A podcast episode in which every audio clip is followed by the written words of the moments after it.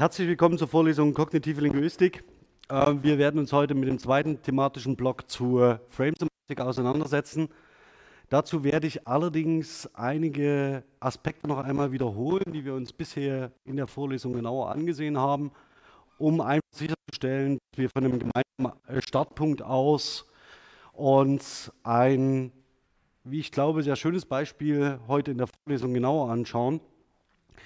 Für diejenigen, die erwarten, dass ich die Brücke schlage zu anderen interpretativen Ansätzen innerhalb der Linguistik, das heißt zu mal Textlinguistik oder Gesprächslinguistik oder Diskurslinguistik. Für die habe ich noch ein, äh, äh, zwei, drei kurze Anmerkungen, wie man das am besten machen könnte.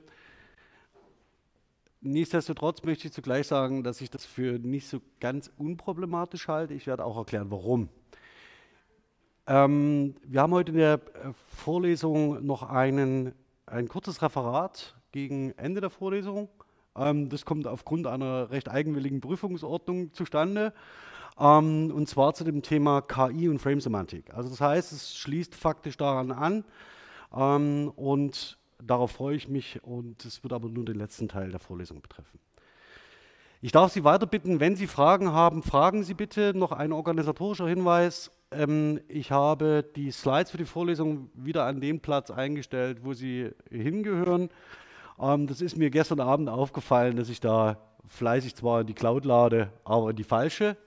Ähm, insofern, falls Ihnen das irgendwann mal auffällt, sprechen Sie mich doch ruhig darauf an. Ähm, ich beiße nicht und das kann tatsächlich passieren. Gut. Zu dem, was wir in der Wiederholung machen wollen für heute.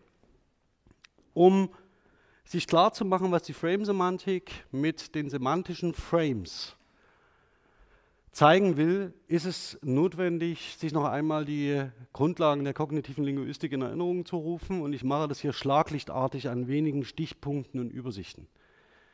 Das erste ähm, zentrale Konzept für die kognitive Linguistik ist das sogenannte Embodiment. Das heißt, die Idee, dass alle sprachlichen Äußerungen und möglicherweise alle kognitiven Prozesse körperlich rückgebunden sind. An der Sprache funktioniert das besonders gut, ähm, denn sie brauchen für die sprachlichen Realisierungen immer schon eine äh, große Menge an körperlichen Eigenbewegungen. Das heißt, sie atmen, ihre Artikulationswerkzeuge ähm, sind auch nur durch Muskeln denkbar. Und das heißt, dass sobald Artikulation ins Spiel kommt und sie Sprache benutzen und konstruieren, ähm, sie Eigenbewegungen ihres Körpers spüren. Die neuronalen Aktivitäten ihres Hirns spüren sie freilich nicht, aber die dürfen sie da auch mitdenken. Das heißt, dass immer wenn Sie sich als Sprecher verorten, irgendwo und irgendwohin zeigen, sprechen Sie mit einer Stimme von einem Ort und zeigen immer auf etwas, was möglicherweise, es sei denn, Sie nutzen Reflexivkonstruktionen, nicht Sie selbst sind. Sie zeigen auf eine andere Zeit, auf einen anderen Ort, auf eine andere Person. Und mit diesem Verweis von sich hier in der Welt mit ihrem Körper auf etwas anderes ist jede sprachliche Äußerung, die sie tätigen, die sie artikulieren, unmittelbar an ihren Körper gebunden. Mit diesen Körpererfahrungen hängt natürlich auch zusammen, dass sie bestimmte Konzepte phylogenetisch oder ontogenetisch relativ früh erlernen oder erlernen müssen oder nicht erlernen müssen, sondern über diese Erfahrungen bereits sehr zeitig verfügen, ähm, weil sie in bestimmte Kategorien von Menschsein halt eben eingeordnet sind. Das heißt, sie kommen auf die Welt und sie werden aber irgendwann wieder gehen und das ist ein relativ stabiler Kreislauf, der unmittelbar an ihren Körper gebunden ist. Und mit dieser Erfahrung, diese Erfahrung teilen sie mit allen Menschen. Welche Erfahrung sie nicht mit allen Menschen teilen, ist, wie man korrekt mit Stäbchen isst. Das ist eine Technik, die sie lernen müssen. Ähm, oder auch das Japanisch fließend zu sprechen, ist eine Technik, die sie nicht phylogenetisch äh, auszeichnet, sondern bestenfalls ontogenetisch. Und diese Prozesse sind an ihren Körper rückgebunden mit sehr ähm, konkreten Erfahrungen. Und diese Erfahrungen wiederum bringen Metaphern hervor, dazu gleich mehr. Und auch wiederum sind natürlich verantwortlich dafür, dass bestimmte Frames, die Sie kennen, oder semantische Frames, muss ich sagen, semantische Frames, die Sie kennen und benutzen, an diese Erfahrungen zurückgebunden sind und deswegen in ihrer Plausibilität nicht hinterfragt werden. Ja, mit vielen Dank an äh, die Grünen, muss ich hier mal grüßen jetzt äh, Nora Maria Raschle aus Basel. Das habe ich gestern, habe ich gestern zufällig auf Twitter gesehen. Ähm, sie sie äh, kuratiert im Moment den offiziellen äh, Feed von realscientists.de ähm, und sie mag es, bestimmte Prinzipien, hier sehen Sie Hebbian Law, ähm, als Comic zu illustrieren. Kann man Fan von sein, muss man nicht. Ähm, ich fand es jedenfalls ähm, illustrativ genug, um es hier in der Vorlesung ähm, für die Wiederholung dieses Prinzips, ähm, das Heb formuliert hat, zu verwenden. Der zentrale Begriff, der dahinter steht, ist der des Entrenchments. dass man faktisch durch eine äh, ja, man müsste sagen, das ist eines der, der zentralen Prinzipien des Frequenzprinzips. Durch hohe Frequenz und hohes, hohe Assoziationsstärke die neuronalen Strukturen so prägt, dass man im Wesentlichen auf stabile Muster äh, in den neuronalen Strukturen schließen kann. Das andere Prinzip, was dem entgegensteht, dem Frequenzprinzip, ist das Salienzprinzip, bei dem man davon ausgehen muss, dass durch einmalige Ereignisse, die man erfährt und die meist körperlich rückgebunden sind, möglicherweise auch Veränderungen in den neuronalen Strukturen feststellen kann. Ähm, das können Sie sich relativ einfach an dem Adjektiv abgestürzt äh, vor Augen halten. Wenn Sie einmal in einem Flugzeug saßen, das tatsächlich vom Himmel fällt, wird das äh, Partizip abgestürzt für Sie andere Assoziationen, Assoziationen hervorrufen als für jemanden, der am Freitag zu viel getrunken hat. Das wiederum können Sie aber nicht über ein Frequenzprinzip erklären, sondern das ist ein einmaliges Ereignis, bestenfalls. Ja, also ich wünsche Ihnen das, wenn Sie es überleben, dass Sie es dann nur einmal erleben äh, und nicht mehrfach. Aber das können Sie nicht über ein Frequenzprinzip erklären und Sie brauchen also, um das Entrenchment zu charakterisieren, das ist noch vollkommen ungeklärt, wie man sich das denkt. Ähm, ich habe schon Ideen dazu, aber das kann ich nicht sagen. Da gehe ich sofort in die esoterische Ecke. Ähm, dass man über das Frequenzprinzip hinaus Entrenchment beschreibt, auch bei einmaligen ähm, Ereignissen, also die salient sind. Aber wie man das denkt, das ist noch nicht ganz klar und das läuft faktisch auch dem äh, Hebbian Law entgegen. Aber das muss kein Problem sein. Nächstes, nächste wichtige, äh, nächster wichtiger Begriff oder nächstes wichtiges Modell war das der Kategorie und der Kategorisierung. Im Wesentlichen ist es so, dass sie die Kategorienbildung in der kognitiven Linguistik prototypisch gedacht wird im Anschluss an die Arbeiten von Roche.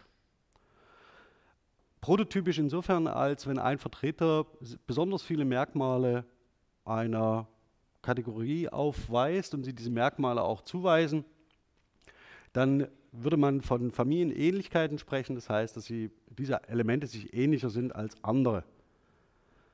Auf die Sprache zurückgewendet könnte man sagen, die, für diejenigen, die von Ihnen wissen, was ein Dentalsuffix ist, ist es so, dass man relativ schnell daran erkennen kann, dass es sich dabei möglicherweise um die Kategorie Präteritum handelt.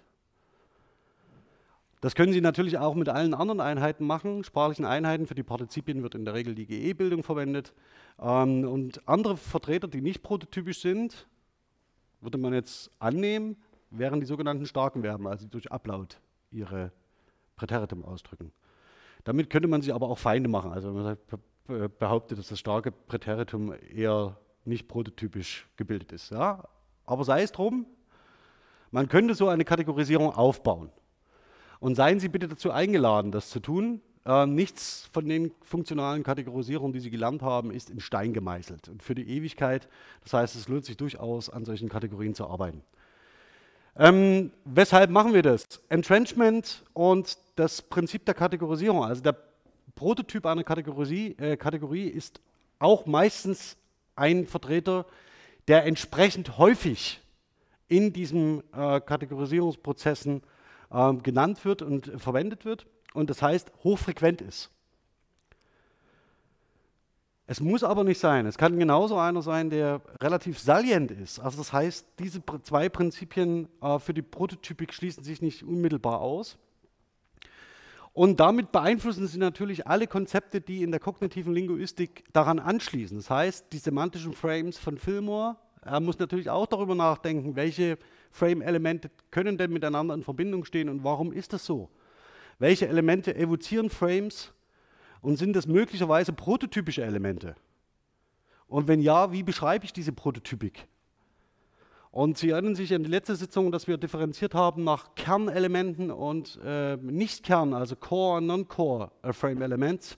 Und diese wiederum sind nichts anderes als entweder nach Entrenchment, also nach Frequenz, oder nach Prototypik geordnete Elemente in, ein, in offenen Skalen. Das heißt, da gibt es keine festen Schubladen, die sagen, das müssen immer drei sein oder immer fünf oder immer zwölf, sondern das heißt, das wird aus den Sprachgebrauchsdaten heraus ermittelt, induziert.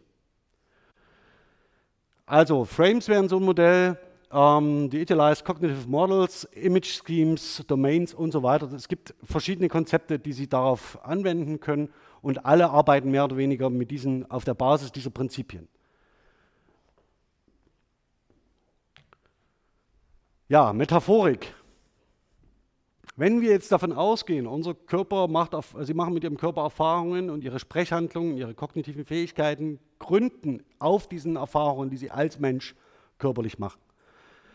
Dann wissen Sie auch, dass Sie damit mit Ihrem Ausdrucksvermögen relativ schnell am Ende wären, wenn Sie nur über körperliche Erfahrungen sprechen. Das geht eine Weile gut, ähm, aber irgendwann können Sie so eine abstrakten Begriffe wie Freiheit, Demokratie, Europa, können Sie damit nicht ausdrücken. Diese Konzepte sind aber sehr häufig an Basismetaphern gebunden, die Sie auf körperliche Erfahrungen zurückführen können.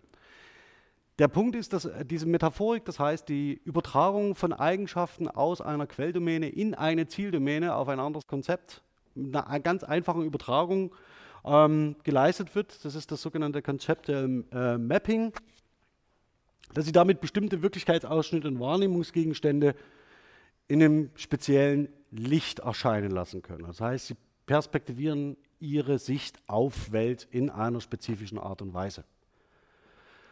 Diese Metaphoren, äh, Metaphern und Metaphorisierungen sind, so leid es mir tut, das Hauptgeschäft auch der Frame-Semantik. In den letzten Tagen geisterte durch die öffentliche Presse ein Begriff wie das Framing. Ja, also das Framing, das in äh, äh Blasberg und Illner und wie sie alle heißen mögen, betrieben ein Framing. Das ist ein kommunikationswissenschaftlicher Begriff. Der hat mit dem Begriff der Framesemantik nichts zu tun. Null. Das Framing in der Kommunikationswissenschaft bedeutet, es gibt offensichtlich eine komplexe, eine komplexe ähm, Wirklichkeit und durch die Auswahl bestimmter Elemente wird diese dargestellte Wirklichkeit so reduziert, dass sie auf ein bestimmtes Maß passt. Also das heißt, es ist eine spezifische Perspektivierung. Framing würde bedeuten, dass man von der Begriffs, von, dem, von, dem, von, der, von der Art und Weise der Wortbildung würde bedeuten, dass man einen Frame baut. Also nicht, dass man einen Frame zuschneidet, sondern dass man einen Frame baut. Und sehr häufig ist es so, dass in diesen Debatten es darum geht, dass bestimmte Elemente zusammengerückt werden. Ja, also dass man sagt zum Beispiel Flüchtling, äh, Krieg, Cholera, Katastrophe, Feste Europa. Ja, nehmen Sie diese fünf Begriffe, setzen sie zusammen und dann wird gesagt, das ist ein Framing. Das Problem ist aber, dass diese Frames, die dort gemeint sind, auf Basisframes zurückgehen, die möglicherweise, wo man über die Kombination dieser Basisframes sehr viel mehr lernen könnte. Oder wenn man sagt, es wird ein bestimmter Frame metaphorisch übertragen auf einen anderen Bereich. Also das, die Metaphorisierung ist eigentlich das Problem. Es geht nicht um das Framing, sondern eigentlich um die Metaphorisierung eines semantischen Frames. Das ist eigentlich das, was gemeint ist. Also wenn Wehling sagt Framing, meint sie eigentlich die Metaphorisierung eines kompletten semantischen Frames. Das ist das, was dahinter steckt. Dann, dann bekommen Sie die Begriffe auch zusammen. Nur wenn Sie das in der, in der öffentlichen Debatte hören, Framing, denken Sie nicht daran, dass irgendwie was zugeschnitten oder irgendwas wird, sondern es geht im Wesentlichen darum, es geht um die Metaphorisierung semantischer Frames. Okay. Zu dem Frame-Begriff selbst, den habe ich der Einfachheit halber mit Theme eingeführt. Es geht im Wesentlichen darum zu sagen, wir haben einen äh, offensichtlich sprachliche Ausdrücke und diese sprachlichen Ausdrücke sind miteinander verbunden und ihre jeweilige Bedeutung lässt sich nur aus dem Verbund heraus rekonstruieren. Die stehen also wechselseitig miteinander in Verbindung und für diese wechselseitigen Beziehungen von bestimmten Begriffen hatten wir an anderer Stelle den Konzeptbegriff verwendet. Äh, ähm, schlägt vor, diese Verbünde von Begriffen und Konzepten als Vorstellungsrahmen, Wissensrahmen, Deutungsrahmen, Frames zu bezeichnen. Das ist so ein, so ein, so ein Dreischritt, braucht er 300 Seiten und dann ist er fertig bis zum Frame. Ähm, aber es ist durchaus sehr lesenswert mit dem eigentlich vermutlich einzigen wirklichen ähm, Frame, der, äh, den er in den Mittelpunkt stellt, nämlich der zu den sogenannten Heuschrecken. Auch das ist faktisch eine Metaphorisierung eines ähm, bereits existierenden Frames. Das zeigt er in seiner, seiner Dis. Und es geht ihm darum, dass man das mit linguistischen Mitteln beschreibt. Also dass er sich für die sprachlichen Strukturen interessiert, nicht für die Bilder zum Beispiel. Ja? die Diskussion jetzt auch, Sie erinnern sich vielleicht daran, also diese 57 Bilder von äh, auf dem G7-Gipfel mit den Staatsregierungschefs, ja, und aus jeder Perspektive dreimal fotografiert, oben, unten, links, rechts. Und dann brach die Diskussion los, macht da Bilder, äh, was sagt das über Angela Merkel, ja, oder was sagt das über Trump und was können wir daraus lernen. Und sofort war das der Begriff des, des Frames da, des Framings, visuelles Framing, das machen wir nicht, visuelles Framing. Das ist zwar schön, aber ähm, von der Sache her viel zu komplex, um jetzt, jetzt zu pauschal, so zu Pauschalurteilen zu führen, warum wie an welcher Stelle sitzt oder wenn ich mit verschränkten Armen dastehe. Das funktioniert immer tatsächlich gut, wenn es so offensichtliche Probleme gibt. Dann kann man sagen, ja, stand mit verschränkten Armen da und hat sich nicht beteiligt. Ähm, das war ein deutliches visuelles Zeichen für seine ablehnende Haltung. Ja, vielleicht steht er aber so, ja. Also das ist ähm, tatsächlich problematisch, wird gerne in Kommunikationstrainings ausgenutzt, ist nicht so einfach ähm, zu analysieren und wird äh, vor allen Dingen, wenn man von visuellem Framing spricht, äh, ist es eine echte Herausforderung, weil da würde ich mir ganz gerne erstmal das methodische Inventar dazu anschauen. Ja, weshalb wir im Wesentlichen Frames metaphorisieren können. Das liegt hauptsächlich daran, dass diese Frames Leerstellen aufweisen, sogenannte Slots. Und diese Slots können durch spezifische Werte instanziert werden. Und dadurch wird der Frame aufgerufen. Der Punkt ist an der Sache, Sie haben auf der einen Seite so etwas wie ein Rollenset, das nicht geschlossen ist, auch das hatten wir beim letzten Mal, und in, zu diesem Rollenset werden bestimmte Konzepte zugeordnet als Werte, die dann Instanzen dieses Slots sind. Und über diese Instanzierung, da könnte man vielleicht den Begriff des Framings nutzen als wirklich produktiven Prozess. Die Frage also, wie können bestimmte Instanzen in den Slot eines Frames eintreten, die dort vorher nicht platziert waren. So dass im Endergebnis ein Frame ähm, realisiert wird, der an den Ursprungsframe erinnert, aber in einer übertragenen Art und Weise realisiert ist. Und wenn wir für diesen Prozess. Also das heißt, die Integration von Instanzen, die für diesen Frame nicht beschrieben sind bisher, in diesen Slot eintreten können, dadurch eine Übertragung des Frames ähm, zu verzeichnen ist, dass man dann von Framing spricht, das fände ich, fänd ich super. Dafür fehlt uns nämlich noch ein Begriff. Okay, also man könnte Instanzierung sagen aber, oder Metaphorisierung, aber wenn man dafür den Begriff des Framings reservierte, frame-semantisch, das hätte was. Gut. Ich werde das Ganze, das, was ich jetzt gesagt habe, an einem Frame exemplarisch mit Ihnen durchspielen. Wer von Ihnen möchte und Technik dabei ha hat, sei eingeladen, ähm, die FrameNet aufzurufen und das Ganze online mit nachzuvollziehen. Gern auch etwas abzuschweifen, ja, also wenn äh, wir die Kernframe-Elemente durchdiskutieren. Das muss man möglicherweise nicht im einzelnen Schritten mit nachvollziehen. Aber ich würde es hier trotzdem gern tun, damit wir das einmal ähm, gezeigt haben. Hintergrund, Klausur. Ja, also es wäre so, um mit dem Zaunpfahl zu winken. Genau. Also Flu äh, Fluidic Motion. Fluidic Motion ist ein Frame, der sehr früh und sehr ausführlich beschrieben worden ist. Warum? Er ist relativ dankbar. Er ist relativ dankbar und äh, hat, weist wenige Varianten auf. Vielleicht ganz kurz zur Definition. Uh, in this frame, a fluid moves from a source to a goal along a path or within an area. Also eine Flüssigkeit die sich irgendwie von A nach B bewe äh, bewegt und dann bestenfalls äh, ein Ziel hat, eine Quelle hat und möglicherweise einen Pfad. Fallen Ihnen dazu im, im Deutschen Beispiele ein, abgesehen von den recht blutigen hier, also äh, the blood spurted from the wound, das ist also das spritzt, also das sind die, äh, äh, nee, nee, ich führe es nicht, nicht, weiter aus. Also man, äh, wir haben vorhin über Last of Us 2 geredet. Das wäre genau das, was da passiert. Ähm, insofern haben, hätten Sie deutsche Beispiele, wo man sowas beschreiben kann? Ja?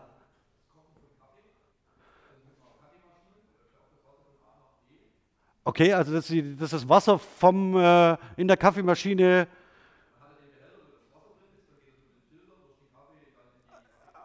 Okay, das ist ein sehr schönes Beispiel, weil dann haben Sie nämlich unterschiedliche Arten und Weisen, wie sich das Wasser bewegt. Nehmen wir mal die Art und Weise, wie sich das Wasser aus dem Tank, äh, ich weiß gar nicht, wie man das nennt, äh, in den Filter bewegt. Was wäre denn das? Nennen Sie dafür mal ein Verb. Also Kaffeemaschine, herkömmlich 9 Euro, Teddy, ja, Wassertank hinten, Kanne vorn, immer undicht. Nee, das wird, das wird erhitzt. Also wir, wir, einigen, wir einigen uns auf erhitzen. Erhitzen, ja, es wird erhitzt. Und dann, jetzt ist egal, was Sie sagen können, ja. Ähm, das fließt, ich würde, ich würde sagen, das fließt fließt durch so eine Röhre in diesen Tank oder wird, da, äh, wird angezogen oder das hat mit Sicherheit irgendein physikalisches Prinzip, ähm, das ich jetzt nicht kenne. Ja? Also dehnt sich wahrscheinlich aus, sei es drum. Also jedenfalls haben sie eine Röhre und dadurch, dadurch fließt das Wasser. Warum auch immer. Okay, jetzt, das, wäre, das wäre eine Art und Weise der Bewegung. Also das Wasser fließt vom Tank in, diese, in diesen Kaffeefilter. Und da haben sie alle Bereiche abgedeckt. Also sie sagen, was ist das für eine Flüssigkeit? Zweitens, ähm, ähm, äh, die bewegt sich, also sie bezeichnen die Bewegung. Ähm, sie sagen die Quelle und ähm, das Ziel. Wenn Sie sagen durch diese Röhre, dann hätten Sie noch den Pfad.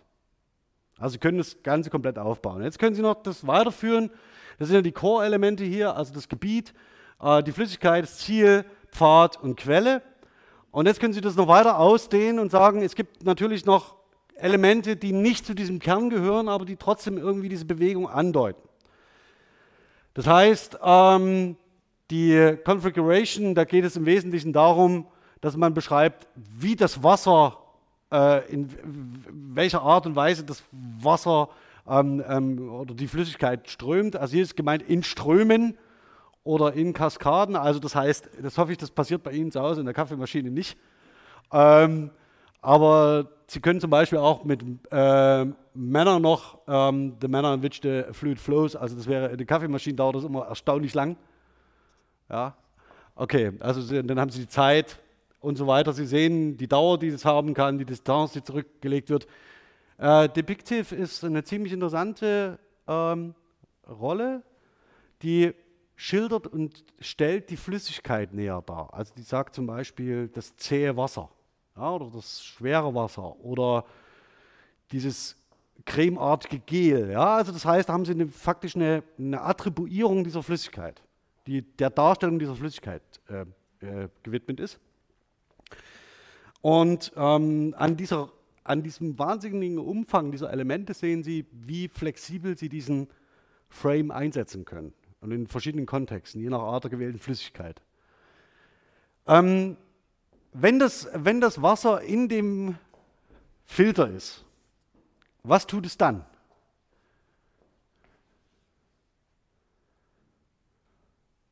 Der Kaffeemaschine. Ja, es geht von oben nach unten. ja? Genau. Also das hätten Sie faktisch für diesen, also wir nehmen mal an, das sind alle Vorgänge, die in diesem Zauberkasten ablaufen. Hätten wir faktisch drei unterschiedliche Realisierungen dieses Frames Fluid, äh, Fluidic Motion.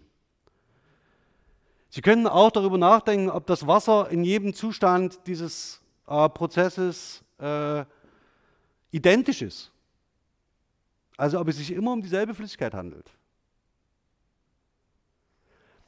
dann können Sie sagen, es bewegt sich auf unterschiedliche Art und Weise. Also es sickert durch, ja, ähm, da werden wir noch drauf kommen. Es sickert durch, äh, dann können Sie sagen, dann, dann tropft es irgendwo hin, ja, bis es das Ziel erreicht hat. Und was macht es dann am Schluss? Okay, aber es ist bestenfalls Kaffee, irgendwie, ja. Okay.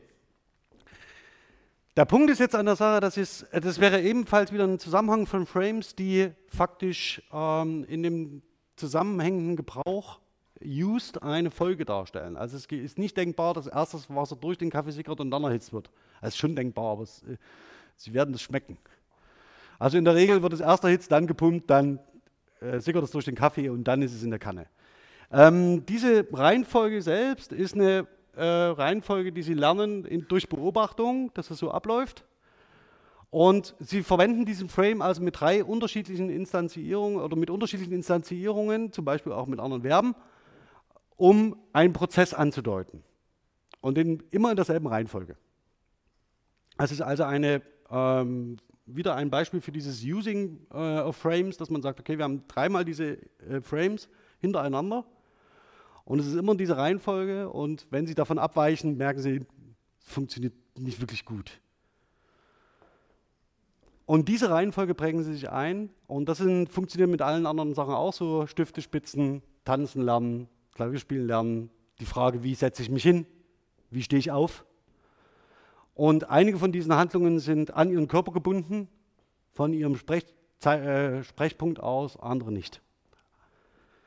Und es gibt welche, die metaphorisch sind und die, die es nicht sind. So, jetzt die Frage, welche lexikalischen, äh, nee, halt noch nicht, sondern erstmal noch die Frame-Relationen, die eine Rolle spielen. Ähm, wir haben einen Motion Frame, der faktisch die meisten äh, Einheiten vorgibt. Und worauf ich aber hinaus will, ist eine lexikalische Einheit. Lexikalische Einheiten, das sind die Einheiten, also das heißt die Verben, die in diesen Frame eingebettet sein können. Und Sie sehen hier eine ganze Reihe von Verben, die irgendwie Wasserbewegungen bezeichnen. Mir wird es auf Sieb ankommen, das ist Sickern. Deswegen war das Beispiel mit der Kaffeemaschine super, vielen Dank. Hätte es nicht besser hinleiten können. Also, mir wird es auf das Sickern ankommen. Ähm, und das ist die lexikalische oder die Lexical Unit Sickern ähm, in dem Frame Fluidic Motion. Sie sehen, ähm, das FrameNet ist versucht, mit unterschiedlichsten Belegdaten aus, die es sammelt, diese Elemente zusammenzustellen, diese lexikalischen Einheiten zu beschreiben. Und wir haben hier für Sickern in der Regel, also in den äh, meisten, äh, in den äh, häufigsten Fällen die Flüssigkeit, also eine Flüssigkeit sickert.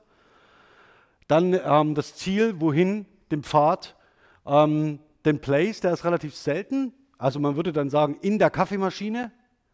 Können Sie sich mal fragen, wie oft Sie das tun? Eher selten. Ähm, die Quelle, ähm, die Geschwindigkeit und die Zeit. Also Sie sehen, Place, Speed, Time sind tatsächlich ähm, äh, Frame-Elemente, die relativ selten auftreten. Hingegen Ziel, Pfad und Source, also Quelle, relativ häufig. Jetzt könnte man sich ja fragen, ob es bestimmte Verben gibt, bei denen dieses Verhältnis anders ist. Also ob ähm, es Verben gibt, bei denen das Ziel häufiger ist als die Quelle. Das wäre zum Beispiel eine sehr schöne Frage und würde möglicherweise schon zur ähm, Reinterpretation eines Frames führen. Das heißt, wenn Sie dann ein anderes Verb benutzen, das häufiger auf die, äh, eher auf die Quelle fokussiert als auf ähm, das Ziel, ist es möglicherweise schon so, dass andere Instanzierungen auf anderen Slots dieses Frames eine Rolle spielen, sodass es möglicherweise zu einer Übertragung des Frames auf einen anderen Gebrauchszusammenhang kommen kann. Das will ich aber mit Ihnen jetzt hier nicht alles durchspielen und auch nicht mit allen Verben, denn ich würde gern bei diesem Sickern bleiben. Gibt es hierzu Fragen? Also Sie sehen, das ist nicht sehr, also das hat mit quantitativer Linguistik nichts zu tun. Ja, also das heißt, das sind relativ wenige Belege, die da ausgewertet werden und man versucht schon alle möglichen Gebrauchsvarianten abzudecken, aber es ist tatsächlich nicht so, dass man sagen könnte, wir, wir blicken jetzt auf 750.000 Belege, die uns genau diese Frame-Konstellation sicherstellen. Ja, Fluidic Motion. Ähm, was zeige ich Ihnen jetzt? Zwar den Unterschied, warum sollten Sie aufpassen, wenn Sie das englischsprachige FrameNet auf die deutsche Sprache anwenden. Das ist nicht so ganz trivial und es gibt einen zentralen und einschneidenden, einschneidendes Wortbildungsmittel im Deutschen, das sind die, die zu den sogenannten Präfixverben führen. Sie haben vorhin gesagt, durchsickern, ne? Das war das, was Sie sagten. Was zeigen Sie durch durch an? Ja, ein Direktional oder mit anderen Worten einem Pfad. Ja, Durchsickern impliziert einen Pfad.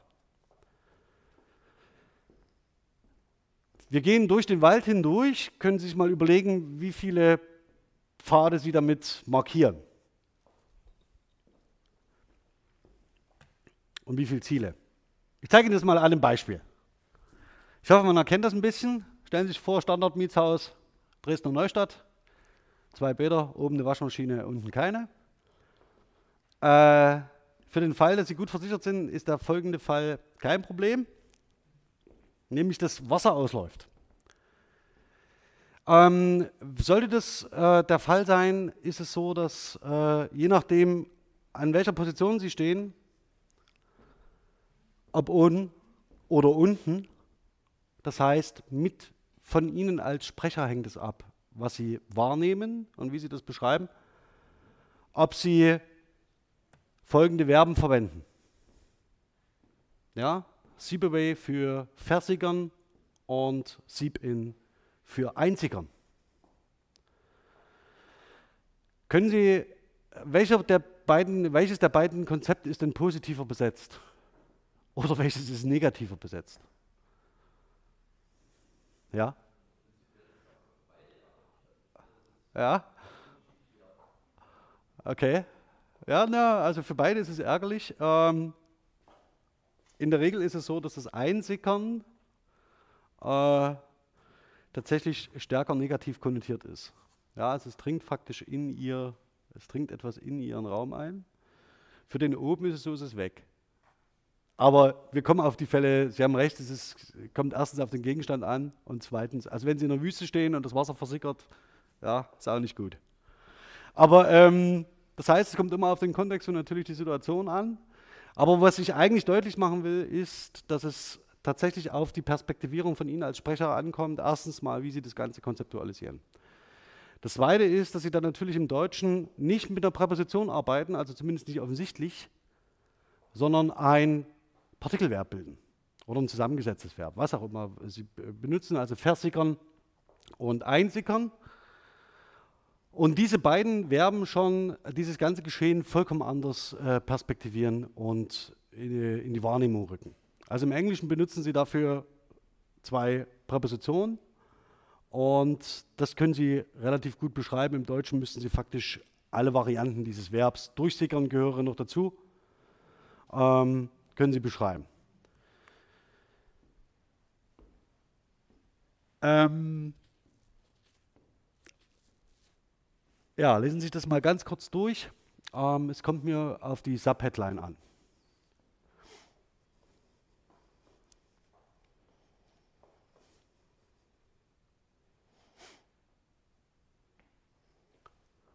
Der rechtsextreme Sprech ist als Grundrauschen in den Alltag eingesickert.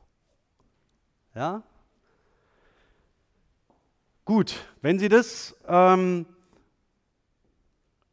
Abgesehen davon, dass man das, glaube ich, dass das im Alltäglichen gesprochen eine falsche Metapher ist, weil es tatsächlich nicht äh, irgendwas in den Alltag einsickert, sondern eher so, dass man sagen muss, es wird wieder aktiviert. Ähm, aber das ist was anderes. Ähm, oder es wird möglicherweise nicht aktiviert, sondern es wird wieder hoffähig, eine bestimmte Gebrauchsart zu haben. Aber es ist nicht so, dass irgendetwas einsickert, ist es so, dass sie in einem übertragenen Sinne diese Frame-Elemente auf diesen, diese geschilderte, äh, äh, auf dieses, diesen Satz anwenden können. Ja? Also der rechtsextreme Sprech übernimmt faktisch die oder wird Instanz des Kerns Fluid, des Core-Elements.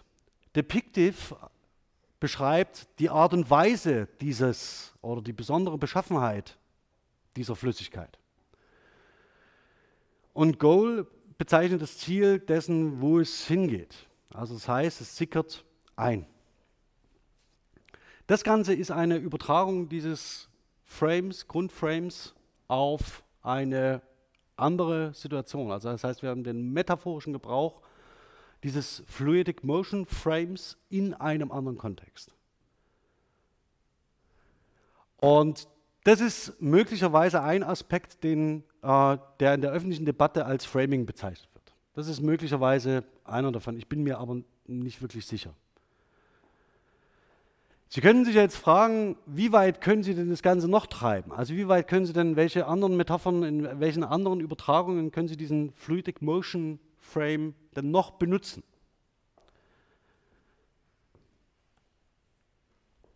Dazu hilft ein Blick auf das DWDS. Ja, also Sie können auch alle anderen Quellen benutzen, Sie können auch Cosmos benutzen. Wichtig ist, dass Sie einen Thesaurus haben mit dem Hintergrund eines Wörterbuchs oder eine Etymologie zu einem spezifischen Verb. Wenn man da den Begriff des Einzigerns ähm, wählt, dann ist es so, dass wir zwei im Wesentlichen eine Wortbedeutung haben, das etwas tropfenweise eindringt. Sie sehen, da ist die Flüssigkeit mit markiert, also dass etwas langsam irgendwohin eindringt. Und wir haben eine zweite Bedeutung, ähm, die mit dem Einzigern das Einzigern feindlicher Elemente meint. Also das heißt, es, kommt, es ist etwas Bedrohliches, was auf uns zukommt. Wir sehen das witzigerweise hier an einer, bei Frings, ähm, in einer Sprachgeschichte. Ja, also das heißt, äh, es geht hier um, seit dem 9. Jahrhundert mögen südliche Laute, das heißt, das ist so die typische Sprachgeschichtsschreibung, dass man sagt, alles, alles Böse und die Sprache Verderbende kommt aus dem Süden. Äh, seit dem 9. Jahrhundert mögen südliche Laute langsam aus dem Trierischen ins Kölnische von Süden nach Norden eingesickert sein. Also da haben Sie dies als Beleg für diese hostile Lesart. Ähm, fällt Ihnen da im Englischen noch ein anderer, äh, anderes Verb ein, was Sie da gebrauchen können dafür? Ja? Infiltrate ist faktisch das, was man für das Englische dann benutzen würde. Gibt auch noch eine Menge andere, aber Infiltrate ist relativ prominent. Ähm, für das Deutsche realisieren Sie das, in, äh, hört man infiltrieren relativ selten. Da würde man tatsächlich einsickern, ist nicht so unüblich. Das Ganze würde ich Ihnen zeigen an einer, ähm, da bin ich, muss ich ehrlich sagen, bis dahin habe ich noch gedacht, ähm, die Welt ist in Ordnung. Ja, das ist jetzt, also das war jetzt relativ, ich hatte so ein Gefühl für diesen, für diesen rechten Sprech, der in den Alltag einzieht, dachte ja, das kann man schon mal benutzen. Ähm, als zeige ich Ihnen mal die Worte, die häufig mit Einzigern in deutschsprachigen Corpora auftauchen. Und da, ist, da sind alle Flüssigkeiten schon mitgezählt. Ja, also das ganze Kaffee, Wasser in der Kaffeemaschine ähm, und alle äh, Versicherungsfälle mit Waschmaschinen sind dabei schon mitgerechnet. Und Sie sehen, es erzeugt ein relativ eindeutiges äh, Bild. Nämlich, dass diese übertragene, hostile Variante, die eigentlich möglicherweise mittlerweile primäre ist.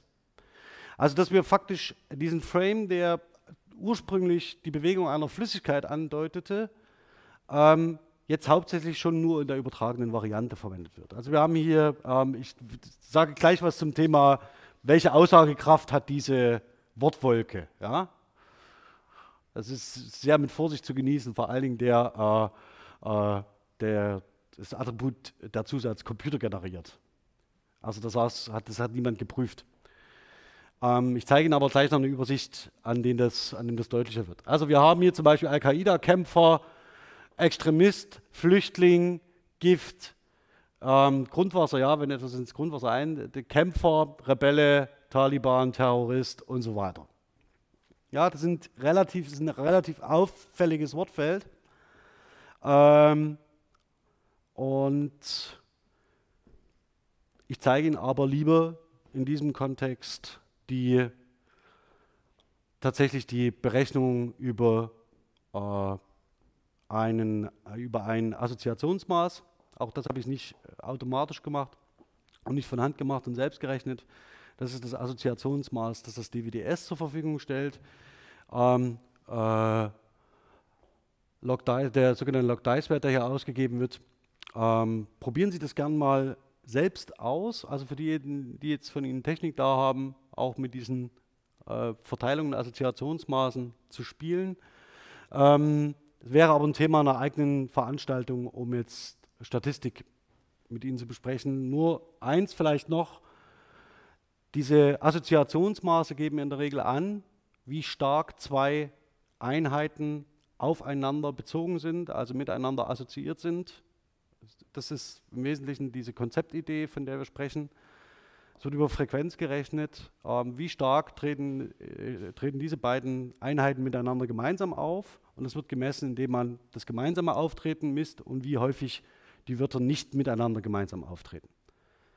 Und je höher dieses Assoziationsmaß ist, also hier bei 11.1 mit Sickern und äh, 5.8, das Sickern können Sie mal weglassen, ähm, dass äh, tatsächlich die, der Al-Qaida-Kämpfer mit 5,8 und dann das, der Kämpfer mit 4,0. Das heißt, das sind schon relativ niedrige Werte, aber dennoch ist dieses Assoziationsmaß aus, äh, auszugeben, dass Sie da schon sehen können, dass es da offensichtlich starke Bindungskräfte gibt für den Gebrauch dieses Verbs. Also dass dieser Fluidic Motion Frame da in einer übertragenen Variante auftaucht. Ich zeige Ihnen im Gegensatz dazu noch ganz kurz diesen, den Unterschied zwischen Sickern und Versickern, Einsickern und Versickern. Versickern ist ein ähm, Verb, das Sie gesehen haben vorhin in der unterschiedlichen Perspektivierung, wäre nur eine Frage, ähm, wie man das verwendet. Und Sie sehen, bei Versickern ist es offensichtlich so, das, ist das, das wären die roten Werte, dass wenn etwas im Wüstensand versickert oder Steuergelder versickern, und nicht mehr greifbar sind. Dann, äh, oder der etwas äh, äh, im Landeshaushalt. Also Sie sehen, wohin das läuft. Ja? Also das heißt, es verschwinden Ressourcen. Darum geht. Das ist eigentlich die Idee, die dahinter steht, wenn etwas versickert, ähm, dann verschwindet eine Ressource. Ähm, das ist hier relativ stark besetzt und prominent. Und Sie sehen auch, dass ähm, wir in den Prä äh, Präpositionalgruppen weiter unten in der Verwaltung durch Korruption ohne Effekt im Boden, im Bundeshaushalt, ähm, dass auch eine Quelle angegeben wird oder ein, äh, wo etwas hinversickert. Ja, ich würde mit Ihnen jetzt im Folgenden ganz gern mir einzelne Beispiele anschauen in der Diskussion, das heißt aus dem DWDS einzelne Beispiele für diese herausziehen, mit ihnen diskutieren und dann auf, dieses, auf, auf ihr Referat hinlaufen. Und bevor ich das aber mache, mache ich den, schalte ich den Stream ab, weil wenn Sie Wortmeldungen haben, sie mit dem Mikrofon leider nicht zu verstehen sind. Also